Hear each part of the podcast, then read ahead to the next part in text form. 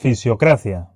Este es un podcast orientado a profesionales de la salud. Su contenido no debería considerarse recomendación sanitaria. A medida que avanza la investigación, los tratamientos recomendados pueden cambiar. Cualquier práctica descrita en este programa seguirá los estándares sanitarios actuales y deberá ser adaptada al contexto individual de cada profesional.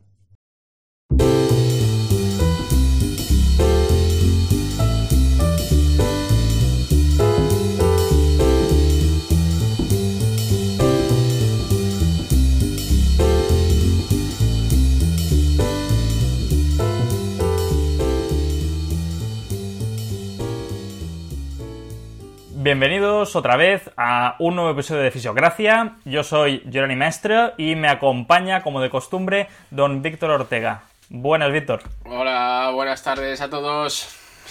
Eh, ¿Cómo está el tiempo por Madrid? Que no te he preguntado. Bueno, hoy tenemos el día un poco un poco ajetreado. Pero, pero bueno, bien, para estar en casa, bien. Aquí no corre el viento. perfecto. Dentro de casa no corre. Exacto. Igual, que aquí, días ajetreados para mentes ajetreadas. O sea que perfecto, todo, todo en orden. bien, eh, pues bien, hoy mm, os adelanto que, bueno, vamos a hablar de restricción del flujo sanguíneo, algo que es relativamente nuevo para Víctor y yo, eh, ya ha sido como un pequeño reto, ¿no? Hacer este episodio. Pero antes de nada, como siempre, pues vamos a ver el test especial que nos lleva Víctor. O sea que... Dime, ¿qué test especial nos llevas? Bueno, pues eh, lo he tenido que pensar. Lo he tenido que pensar un poco porque quería hacer un test que tuviera relación con lo que vamos a hablar. Y claro, digo pensando, ¿qué, qué test puedo hacer que tenga relación con lo que vamos a hablar? Y al final mm, se me ha encendido la bombilla y, voy a explicar un test que todo el mundo conoce, pero que a lo mejor no hacemos mucho y puede ser más útil de lo que pensamos, que es eh, la medición de la presión arterial.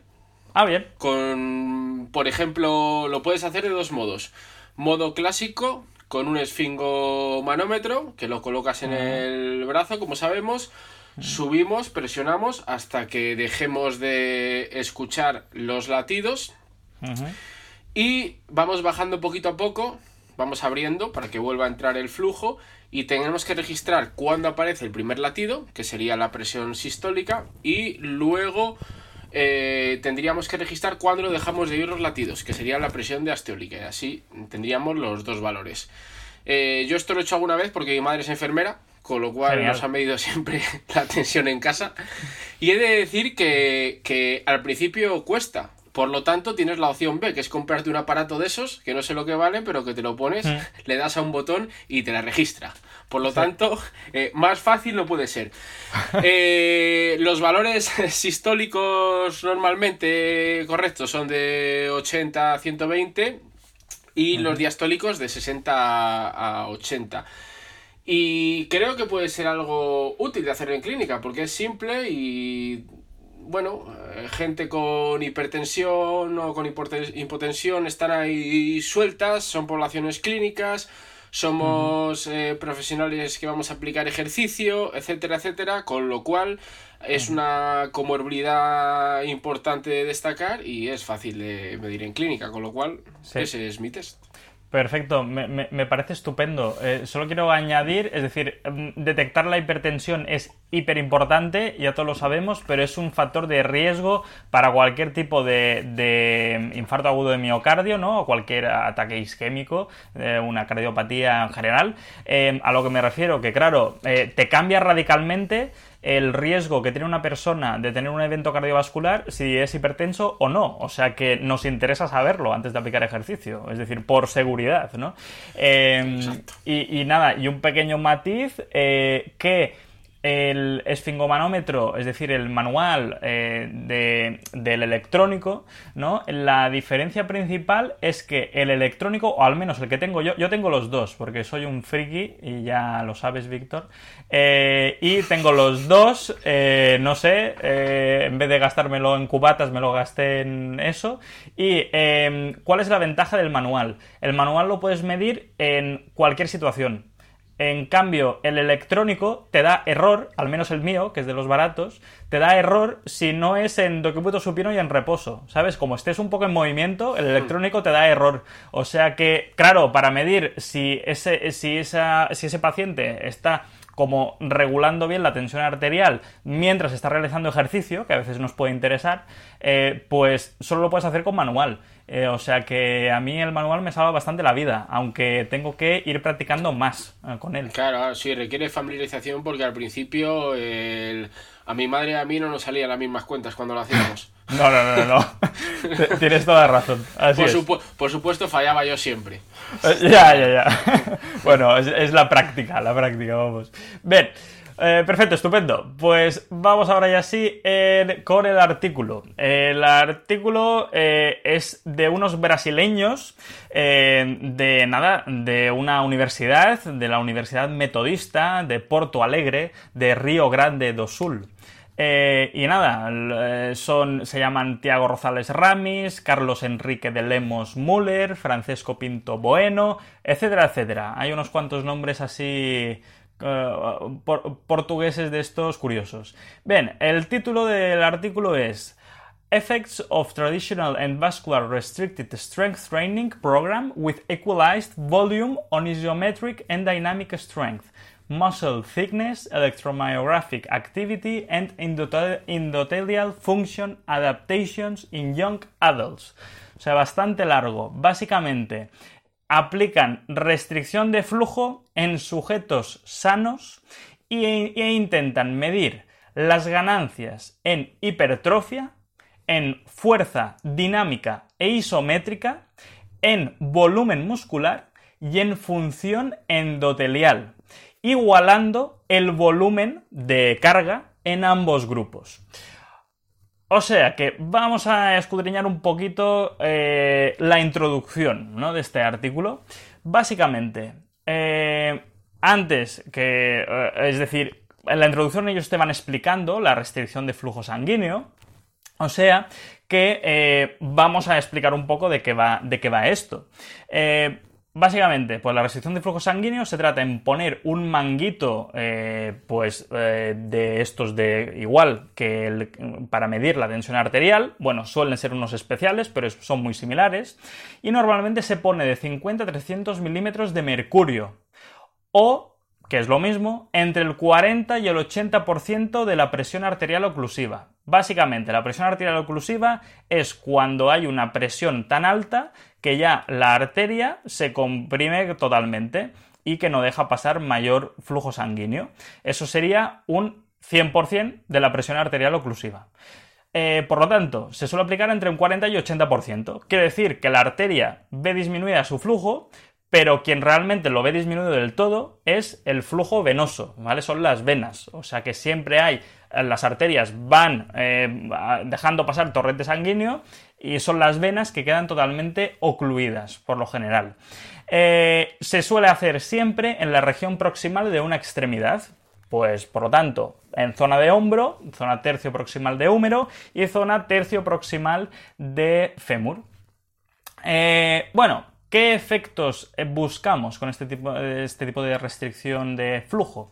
Pues según eh, los conocidos hasta ahora, se pueden englobar en tres grandes grupos. Los efectos vasculares agudos, los efectos vasculares crónicos y los efectos neuromusculares.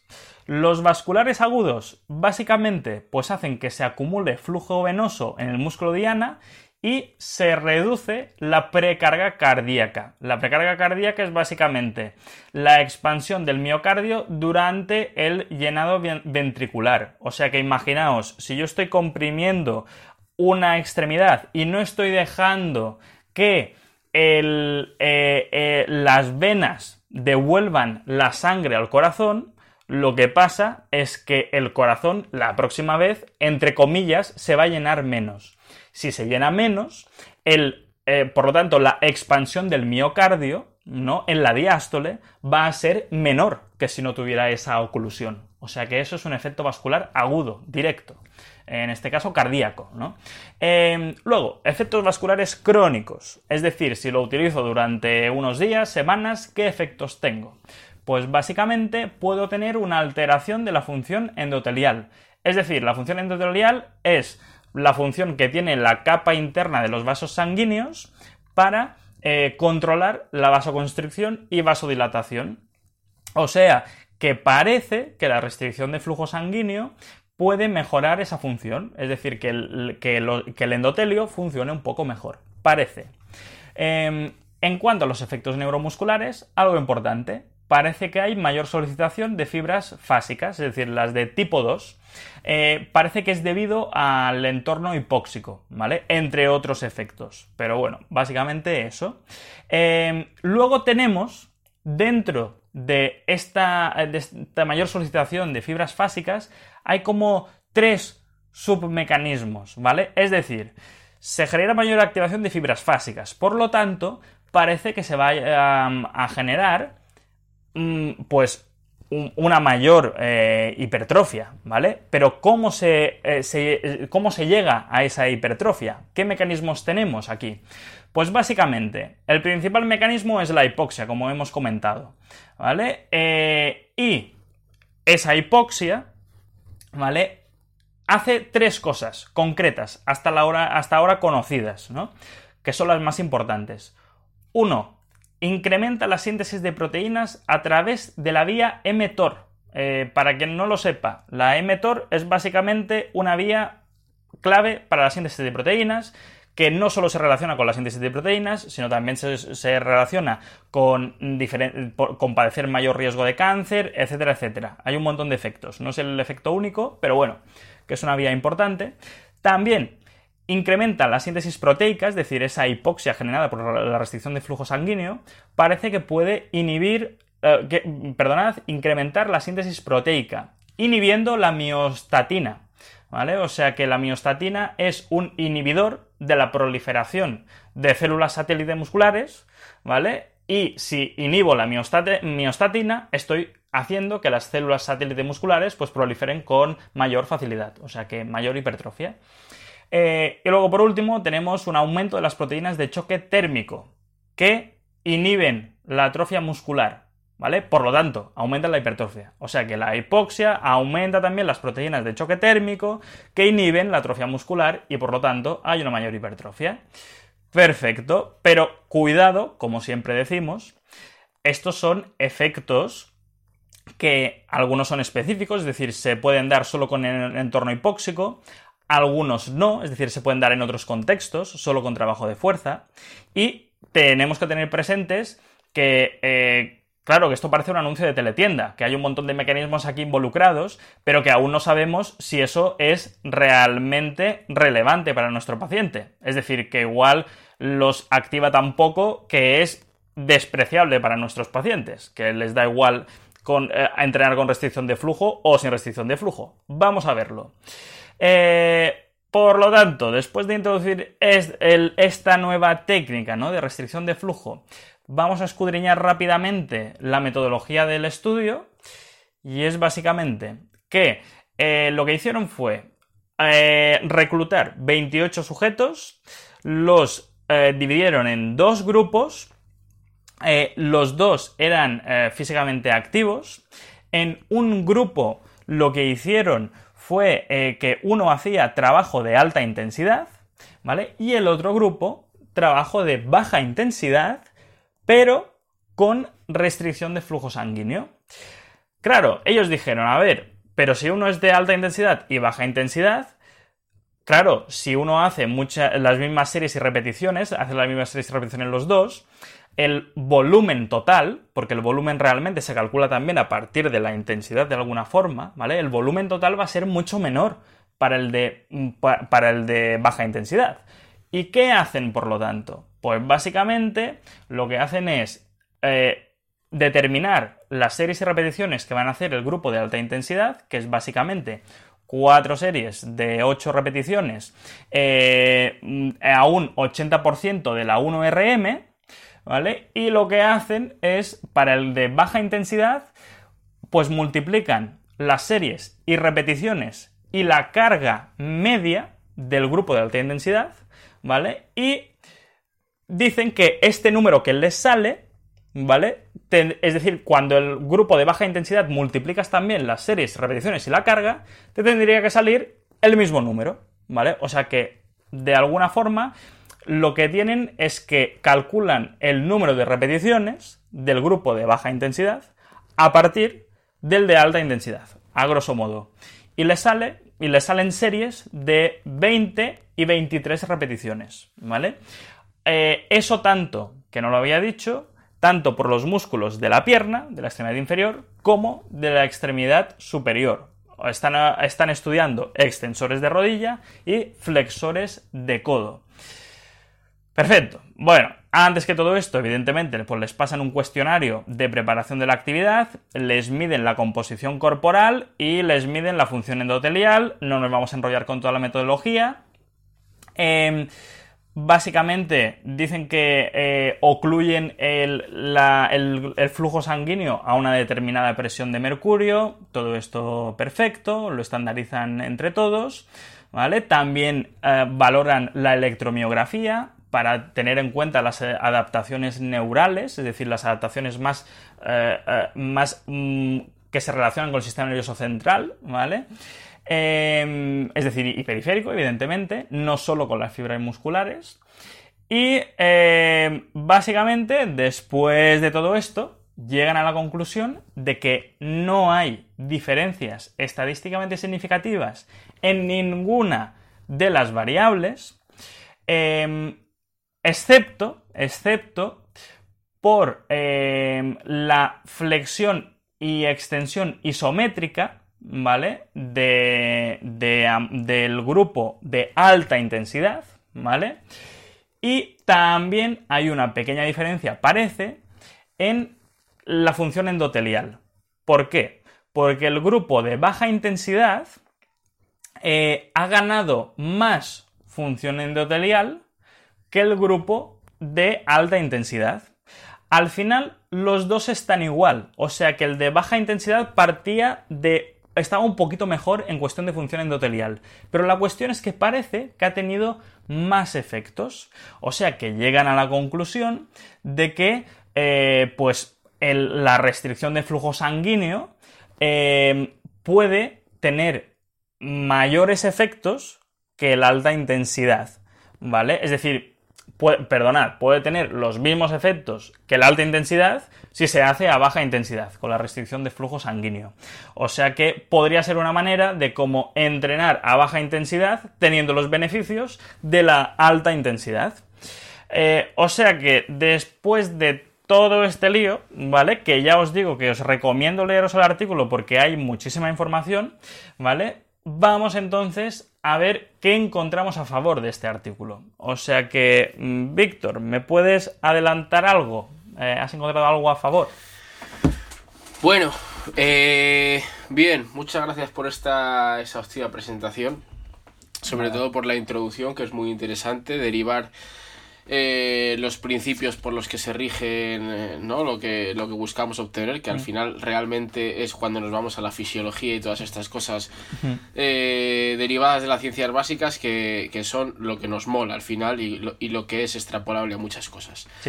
bien, desde el punto de vista de aspectos positivos, bueno, antes de todo, perdonar si doy alguna patada sobre este tema, porque realmente no me he considero especialista de este tema, ni mucho menos. Pero como al final este tipo de cosas mm, también me ayudan a mí a leer y a reciclarme ciertas cosas, pues no tengo ningún problema en hacerlo porque al final esto está para que aprendamos todos, e incluso yo, aunque esté también hablando en el podcast. Bueno, no te preocupes, para esto está Twitter, Víctor, que está para linchar al personal. O sea que... No te preocupes, te van a linchar a ti que yo no tengo. Así que. Estupendo. Así que todas las críticas mías se las ponéis en el Twitter de Jeroni, todas. Perfecto. Bueno, aspectos positivos de todo esto. Bien. Eh, creo que los aspectos positivos mm, más importantes en relación al artículo es eh, la metodología.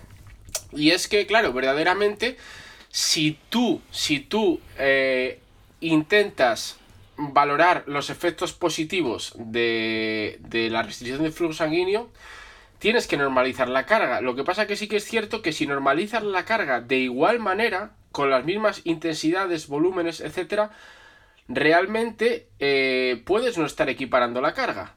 Porque estás añadiendo un componente que eh, molecularmente, bioquímicamente, como lo quieras llamar, está teniendo un input, una influencia. Por lo tanto, tenemos eh, realmente aquí, sin entender mucho, sería más correcto normalizar la carga en relación a meter cargas distintas, ¿vale? Y aquí es lo que te hace el artículo te mete una carga eh, menor, a un 30% de la RM, ¿vale? Lo que se llama, lo que vamos a llamar baja carga o carga de baja intensidad.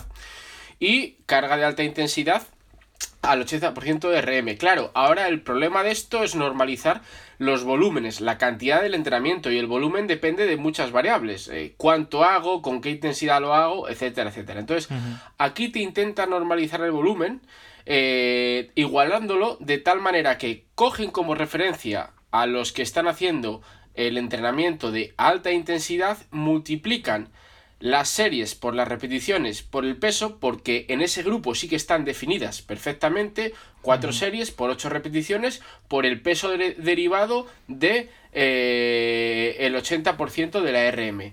Entonces, las repeticiones ahí sí que las estandarizan en base a un entrenamiento de mejora de la fuerza, unas 8 repeticiones. Por lo tanto, ¿qué es lo que hacen ahora para normalizar la carga? Bien, para normalizar la carga lo que hacen en el entrenamiento de baja intensidad, tenemos el peso, porque es un 30% del RM, tenemos las series, que van a hacer cuatro series igual, y ahora nos quedan de determinar las repeticiones. Por lo tanto, las repeticiones, que al final creo que salían unas 20 aproximadamente, vienen derivadas de obtener el mismo valor de multiplicar series por repeticiones por peso en ambos grupos. De esa manera intentan normalizar el volumen.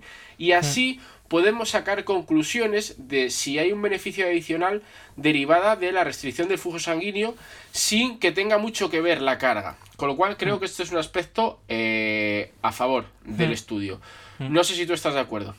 Sí, eh, sí que estoy de acuerdo. Em, lo único, claro que metodológicamente eh, podría fallar un poco más, es que claro, aparte desde los dos grupos, entonces ahora tienen más de una diferencia. Es decir, no solo que a un grupo le están aplicando restricción del flujo sanguíneo, sino que a un grupo están aplicando mm, baja intensidad, de alguna forma, ¿no? Igualado por el volumen.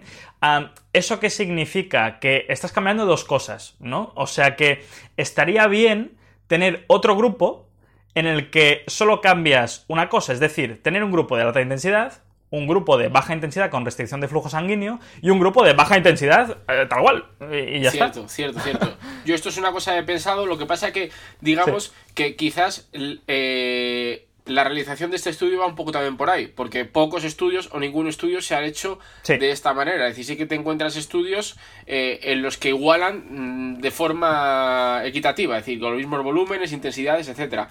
Y de esta manera no lo hacen, con lo cual, digamos que el aspecto diferencial con otros artículos quizás sea esto y valorar también eh, la función endotelial en relación a, hmm. esto. Por lo tanto, bueno, lo hemos metido como aspecto positivo, aunque como dices tú, sí que es cierto que eh, un grupo de baja carga sin restricción del flujo sanguíneo eh, habría sido interesante. Exacto. A ver, considero que es positivo, pero que podría ser más positivo aún, podría estar mejor, ¿no? pero bueno. eso es. Bien.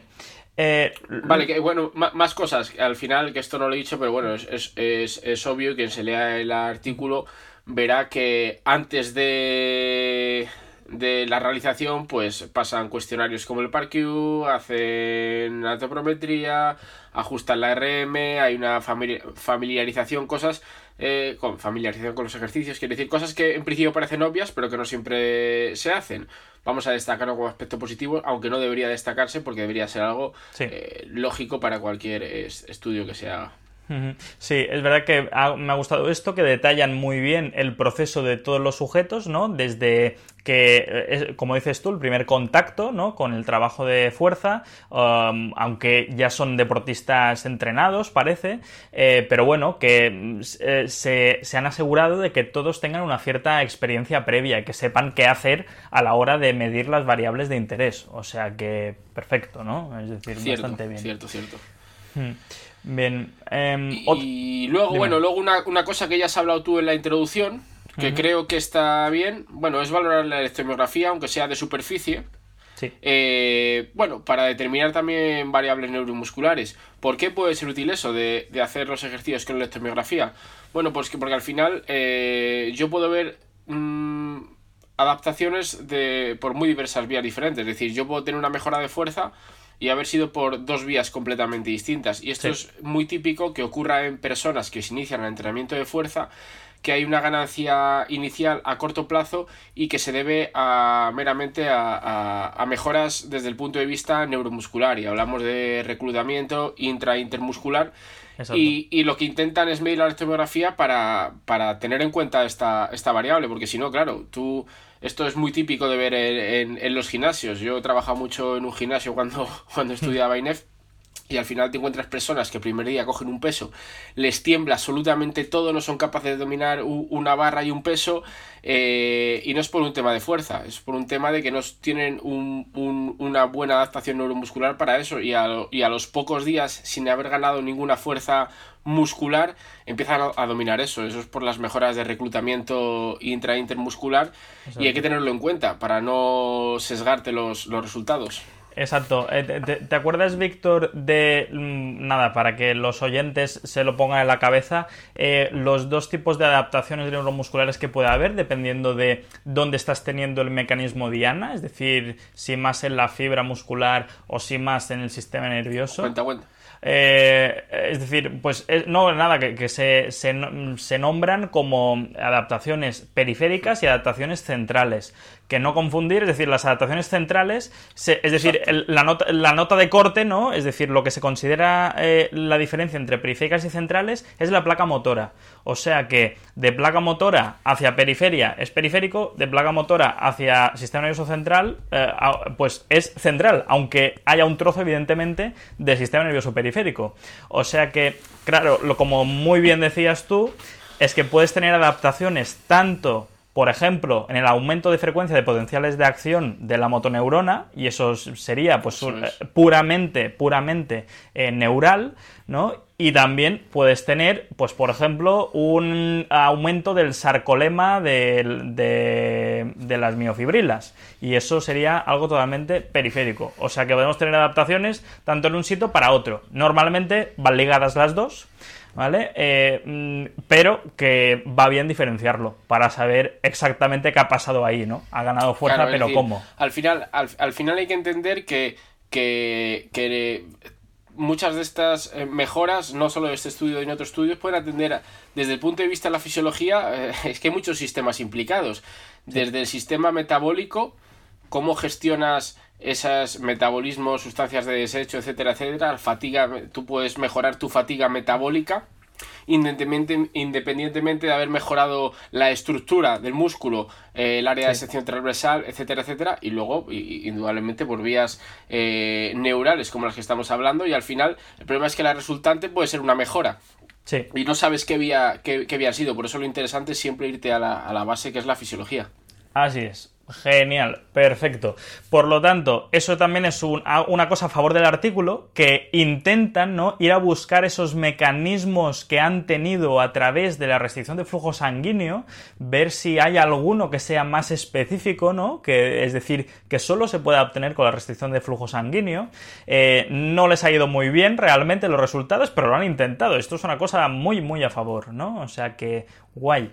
Em, Esto es, eh, eh, eso, es, eso es, es, clave, porque, porque estamos acostumbrados, oyes a, a, mucha gente, yo, yo el primero, eh, yo soy el primero que he sido de esto, de intentar justificar una terapia que a mí me gusta en base a un mecanismo que es totalmente inespecífico de esa terapia. Es decir, justificamos el masaje porque el masaje produce un incremento de, del flujo sanguíneo en la zona. Claro, sí, el masaje y reírte. O sea, o sea ¿cuántas cosas te puede incrementar el flujo sanguíneo eh, de la zona? Eh, y, además que tiene esto determinante para los objetivos que yo quiero conseguir. Entonces, hay que entender eh, qué cosas son específicas de una terapia determinada, porque si no, lo mismo tienes otras cosas que producen lo mismo o incluso más. Pero claro, cuando sesgas en un artículo la terapia que tú quieres con un control, pues evidentemente te va a dar mejoras, aunque sean eh, absurdas, extrapoladas. Por eso siempre al final eh, la fisiología es, es la clave. Vuelta a lo mismo otra vez. Así es. Genial, perfecto. Pues eh, más, más cosas a favor, mm, Víctor, dirías. Pues estas son las, las cosas que en principio más eh, favorable veo. Genial. Yo solo añadir una, una fricada, como es costumbre, eh, que utilizan desde un punto de vista estadístico lo que se llama la corrección de Bonferroni. ¿Y qué es esto? Pues básicamente, no sé si os acordáis que comentamos pues el p-valor, ¿no? Eh, eh, es decir, que un p-valor de 0,05 solo es un p-valor de 0,05 si estás evaluando una variable. Si estás evaluando 20 variables, ya no es de un 0,05, es mucho más, ¿vale? Eh, por lo tanto, ellos, como están analizando muchas variables, han dicho, vale, pues para que el p-valor, es decir, el error de tipo 1 aproximado no suba a tope, es decir, no nos incrementen los falsos positivos, lo que hacemos es dividir el p-valor por el número de variables que vamos a analizar. O sea que ahora ya no nos cuenta un p-valor de 0,05, sino un p-valor de 0,05 dividido el número de variables. O sea que es un p-valor mucho menor. O sea que es como que se ponen más estrictos para decir si una variable, un resultado, va a ser estadísticamente significativo o no. ¿Vale? Que esto también tiene sus críticas, pero bueno, que eso es algo que al menos tienen en cuenta. O sea que no está nada mal.